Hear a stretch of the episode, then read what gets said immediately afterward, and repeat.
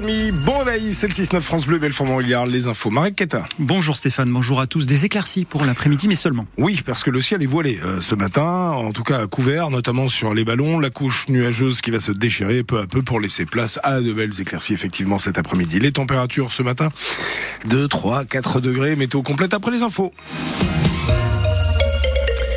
Des ateliers pour inciter des collégiennes à s'orienter vers les filières scientifiques. Des élèves de 5e, uniquement des filles, ont reçu la visite des femmes du collectif Elsteam qui ont réussi dans leur domaine scientifique.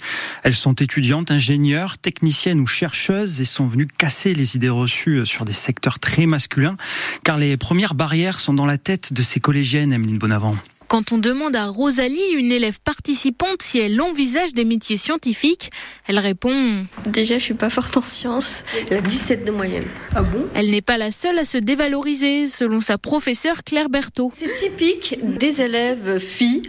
Elles sont excellentes, mais elles ont une représentation faussée de leurs capacités. D'autres, comme Paulina, sont bien intéressées. Les choses technologiques, euh, programmation, euh, tout ça, euh, ça m'intéresse beaucoup plus. Pourquoi c'est quand même pas un secteur où tu envisages euh, d'aller plus tard? Je sais pas. Elles n'ont pas assez euh, de représentation féminine des métiers euh, de la science. Si Léam n'a pas ce problème. Alors quasiment toute ma famille est ingénieure en informatique ou en mécanique. Ça m'a donné aussi envie de vouloir plus le faire encore. Résultat, s'engager dans ce secteur ne l'effraie pas. J'aime bien la complexité de, de, créer des choses et c'est pas les hommes qui vont m'interdire de le faire. J'aime bien les défis, voilà. Selon le ministère de l'éducation supérieure, seulement 29% de femmes ont rejoint une formation d'ingénieur en 2021.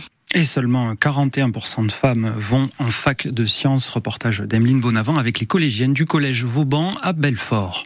Ils l'ont annoncé, ils vont le faire. La FNSEA et les jeunes agriculteurs se préparent au siège de Paris et de Lyon cet après-midi. Huit points de blocage prévus en Ile-de-France. Des milliers de policiers et de gendarmes déployés pour déboucher ces points de blocage des agriculteurs. Valentine Letès, le mouvement reprend donc et passe au niveau supérieur. À partir de 14 heures, toutes les autoroutes qui mènent à Paris seront bloquées. Au même moment, des tracteurs sont attendus jusque sur le périphérique de Lyon.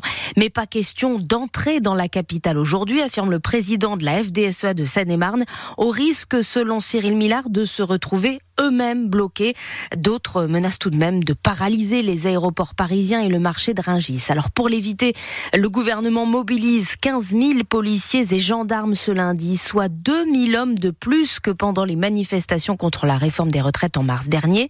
Un dispositif XXL résumé en une seule image, celle des immenses blindés bleus de la gendarmerie stationnés depuis hier soir devant le premier marché de gros de produits frais d'Europe. Grosse mobilisation donc des forces de l'ordre ainsi que des agriculteurs qui continuent leur mouvement malgré des annonces de Gabriel Attal en fin de semaine dernière. Le Premier ministre a juré d'avancer vite, mais le président de la FNSEA, premier syndicat français, demande au gouvernement d'aller beaucoup plus loin. Nous recevrons, nous, à 7h45, Olivier Fridez, représentant de la FDSEA du territoire de Belfort, ainsi qu'Anna Maillard des écologistes de Franche-Comté, pour parler notamment des normes imposées aux agriculteurs. Opération escargot des taxis terrifortins ce matin. À partir de 7 heures, dans un peu moins d'une demi-heure, au départ de Valdois, en direction de la CPAM de Belfort, ils protestent contre les nouvelles conditions tarifaires de la convention qui les lie à l'assurance maladie. Au moins une vingtaine de véhicules doivent être mobilisés. La voie bus sera libérée pour ne pas gêner les transports en commun. Les radars urbains du pays de Montbéliard entrent en service. Aujourd'hui, au-delà des 50 km heure autorisés en agglomération, vous serez flashé. Pareil, si vous grillez un feu rouge. Il y a 25 radars dans 14 communes de l'agglomération de Montbéliard, des communes pas choisies au hasard. 26, 26 accidents ont été recensés en 2022, faisant 3 tués et 37 blessés en raison de la vitesse pour 26% des cas. Et aujourd'hui, l'Assemblée se penche sur la création d'un délit d'homicide routier.